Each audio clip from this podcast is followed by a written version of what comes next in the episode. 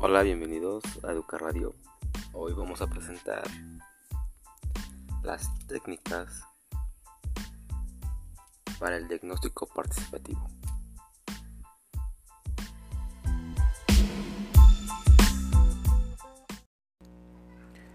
Estas técnicas están basadas en el Manual del Diagnóstico Participativo de Alfredo Astorga y Barban der Hill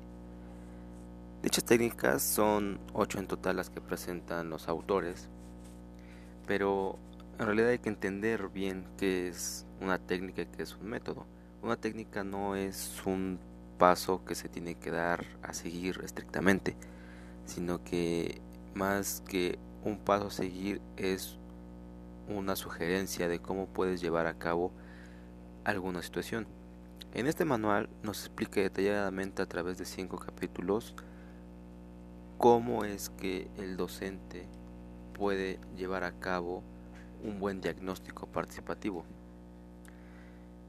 Primeramente nos dice que las técnicas son parte de tener en claro un objetivo,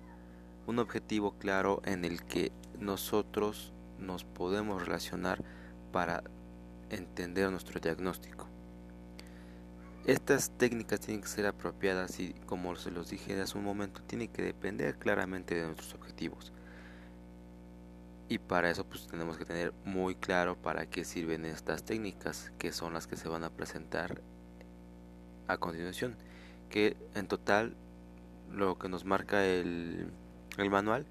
dice que son ocho técnicas.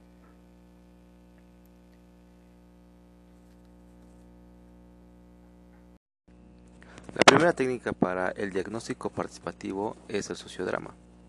que en esencia es una actuación con acciones, gestos y palabras que un determinado grupo de personas lo lleva a cabo. Para ello, se tiene que escoger un tema y el desarrollo de este es a través de una conversación sobre los mismos autores determinando un objetivo y esto se va a dar claramente al escoger bien, bien un tema. Seguramente se tiene que realizar la historia para que éste tenga un orden cronológico y un objetivo específico. Después de hacer esta actuación frente al grupo o frente al público conocedor, el principal objetivo del sociodrama es que se lleve a una reflexión para que ésta lleve a una reflexión y ésta se lleve de manera ordenada a través de cinco pasos específicos, el cual el primero tiene que plantear y describir lo que se ha visto de acuerdo con la presentación de la actuación, segundo la interpretación, tercero cómo es que se explica en plenaria, es decir, cómo explican los compañeros qué fue lo que pasó al, al ver la dicha actuación, y por un último se entra en una discusión sobre el tema con argumentos fundamentados. En esencia, la utilización del sociodrama es muy útil para motivar la participación y discusión entre una comunidad específica, de acuerdo con su contexto. De modo que la dramatización de situaciones nos revela con mucha fuerza cómo la gente vive y ve sus problemas cotidianos, es decir, es como adentrarnos específicamente a qué es lo que está sucediendo en un contexto específico o sobre el que queremos conocer. La segunda técnica es la lluvia de ideas, que por definición en nuestro manual nos indica que es una técnica para poner en común las opiniones o conocimientos de cada uno de los participantes tiene sobre el tema o el tema que se está queriendo conocer que esto nos permite llegar a conclusiones de manera colectiva. Si bien los pasos para que se lleve a cabo esta técnica inicia con una pregunta que se hace a los involucrados y parte de esa idea es a su vez una conclusión, un aspecto en el que cada participante tiene que dar al menos una idea sobre la pregunta que se está planteando en un momento. Hasta ese momento no se permite discutir o hacer diferentes opiniones sobre lo que se está plasmando en ese aspecto. Y por último, se tiene que poner en, en, de manera organizada cómo es que están las ideas y cómo las podemos clasificar para que finalmente se abra un debate sobre la discusión de la pregunta que se está analizando en un inicio. ¿Cómo podemos llevar esto, esta técnica para un diagnóstico participativo? Bien, primeramente se tiene que identificar el problema del diagnóstico y ver qué es lo que pasa o qué es lo que el grupo conoce acerca de ese tema. Es decir, si es una problemática, cómo es que en el sentido que se está haciendo a los involucrados, en qué sentido para ellos es un problema o no es un problema, porque también es válido eh, tener esa, esa decisión, esa, ese cuestionamiento de hacer, de promover esa idea en los involucrados. Y la segunda sería promover una discusión colectiva, una diserción para que se abra el paso hacia una reflexión de los involucrados sobre el tema o la problemática que se está planteando en el diagnóstico. La lluvia de ideas por tarjetas es similar a la lluvia de ideas, solamente que en esta parte es un poco más organizada y específica en cuestión a la utilización de tarjetas. ¿Por qué se utilizan tarjetas? Porque al utilizar tarjetas se tiene que hacer una clasificación sobre las ideas que se están presentando. Es decir, una vez que tengo mi tema o problemática, identificar mis ideas van a ser clasificadas en torno a esa pregunta detonadora o a esa problemática. ¿Qué quiere decir? Que si mi problema es la falta de comprensión en estudiantes de primer grado, mi clasificación va a ser por qué no comprenden, qué es lo que está llevando a que no los comprendan y qué podemos hacer para que comprendan. Entonces, a partir de eso, la lluvia de ideas va a tener que clasificarse a un equipo para que ésta sea quien pueda dar una pauta y sus ideas y al final se problematicen y se discutan esas ideas llegando a conclusiones colectivamente. La observación es una de las técnicas de diagnóstico participativo o de diagnóstico más comunes que se ocupan para la investigación socioeducativa, la cual es Cabe recalcar que es importante determinar bien qué es lo que quiero observar, para qué lo quiero observar y por qué lo estoy observando, considerando aspectos del contexto, de los comportamientos de acciones de la gente que está involucrada y del ambiente del problema, es decir, lo que está sucediendo alrededor del problema. Para llevar a cabo una buena observación es necesario tener dichos algunos instrumentos los cuales pueden ser un diario de campo o una información sobre la observación, que comúnmente conocido como guía de observación que se ocupa mucho en las escuelas normales.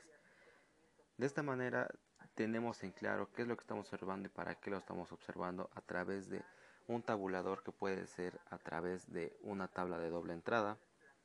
y que ésta nos permita observar y registrar detenidamente qué es lo que estoy queriendo observar previamente con preguntas analizadas y realizadas para que yo pueda tener un buen diagnóstico de lo que estoy observando. Posteriormente se tiene que pasar a limpio para que yo determine qué es lo que me está sirviendo o qué no es lo que me está sirviendo de acuerdo con una clasificación que tengo que hacer para informar qué es lo que me está sirviendo relacionando con objetivos claros que yo ya tengo de acuerdo con mi problematización. Puesto que mi problematización es la más importante, pues la técnica de observación es imprescindible y demasiado importante para llevar a cabo un buen diagnóstico,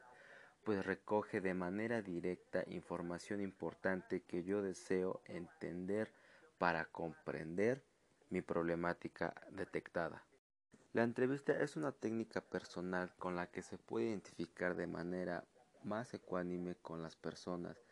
¿Cómo es que se ha determinado el problema? Esto a través de un cuestionario bien fundamentado sobre preguntas que yo tengo que hacer a los que quiero entrevistar, con preguntas sobre hechos, que estas son para conocer datos sobre el tema, para aclarar un asunto que se discute. Preguntas de análisis que nos dice bien claro que, a qué se refieren las preguntas sobre análisis, preguntas sobre acciones, preguntas abiertas preguntas cerradas. Todo esto tiene que ver hacia qué público quiero hacer mi entrevista, si va a ser una entrevista individual o colectiva. Si es una entrevista individual, mi entrevista tiene que estar focalizada a qué quiero saber por qué lo quiero saber y para qué lo quiero saber, entendidas en el cuestionario y puntualizando en esas preguntas detonadoras, atendiendo las preguntas que se están haciendo en el inicio. Y si es colectivo, tiene que ser enteramente lo mismo, pero no mayor a 10 personas. Una herramienta para que se pueda registrar las preguntas y la mejor es grabar la conversación de la entrevista. De este modo, tú puedes saber qué es lo que está analizando, qué es lo que estás preguntando, para que tú después con calma pases tus respuestas en limpio y tengas en claro qué es lo que preguntaste y no, no te limites nada más a, a responder lo que alcanzas a escuchar. Es importante tener en cuenta en dónde voy a realizar mi entrevista para que no haya distracciones y el, el entrevistado se concentre en las respuestas que te va a dar.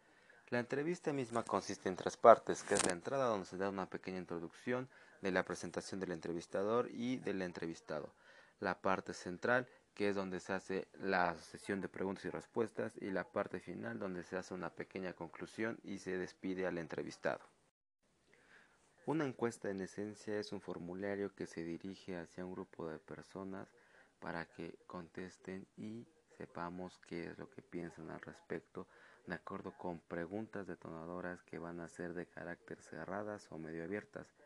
con el fin de no profundizar tanto porque en un formulario es difícil entrar en discusión de análisis sobre las respuestas, porque muchas de las respuestas tienen que ser respuestas un poco estructuradas en las que se da la respuesta y el encostado, el que está respondiendo el formulario, simplemente la selecciona o no estructuradas en donde son simplemente son preguntas medio abiertas. Generalmente la encuesta tiene que estar eh, focalizada hacia un cierto grupo de personas con el fin de detectar claramente qué es lo que se está preguntando o qué es lo que piensan esos encuestados. Es claro que si yo quiero conocer cierto aspecto, mis preguntas tienen que ir focalizadas hacia ese objetivo, hacia ese objetivo de análisis, hacia ese aspecto. Y por último, la esencia de las partes de la, de la encuesta son las mismas que las de la entrevista, la parte final, la parte central y la parte este, inicial. La parte inicial se presenta al encuestador, la parte central se realiza el formulario, en la parte final se dan sus conclusiones y ya. Al final se tiene que hacer una comparación sobre los resultados en un tabulador que me va a dar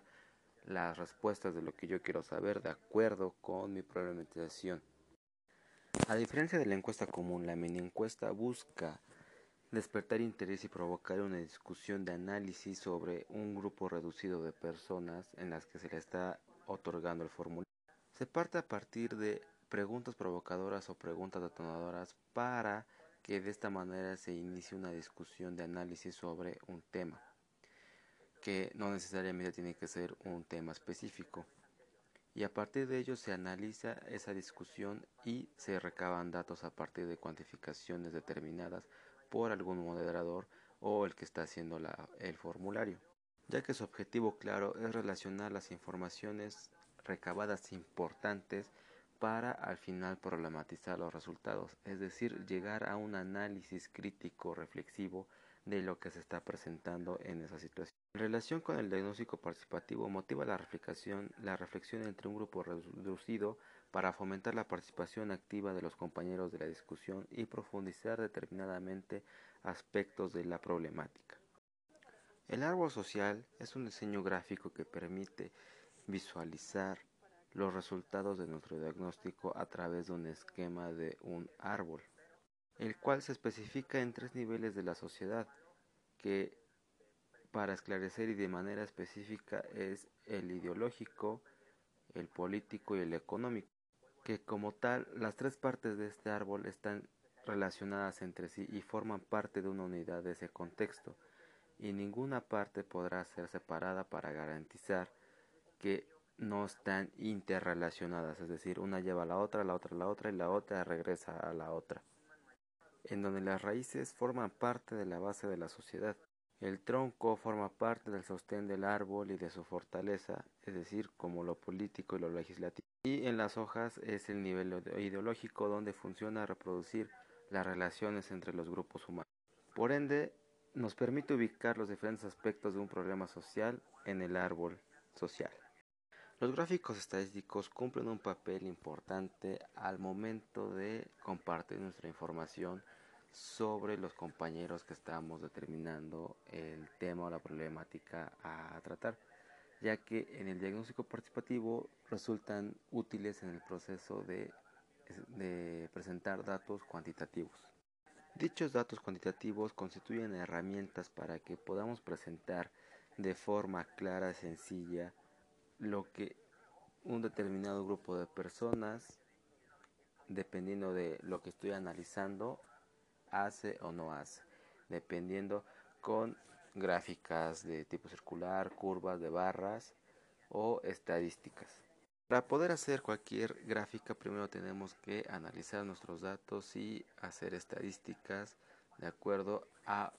ordenar gráficamente lo que tenemos en un cuadro de doble entrada donde ponemos el número de tantas personas y lo que están haciendo o lo que no tienen y etcétera las características importantes. Y a partir de ello podemos realizar nuestra gráfica que queramos interpretar. Cabe aclarar que cada gráfica tiene sus características específicas. Sin más por el momento eso es todo en este su programa Educa Radio. Muchas gracias hasta la próxima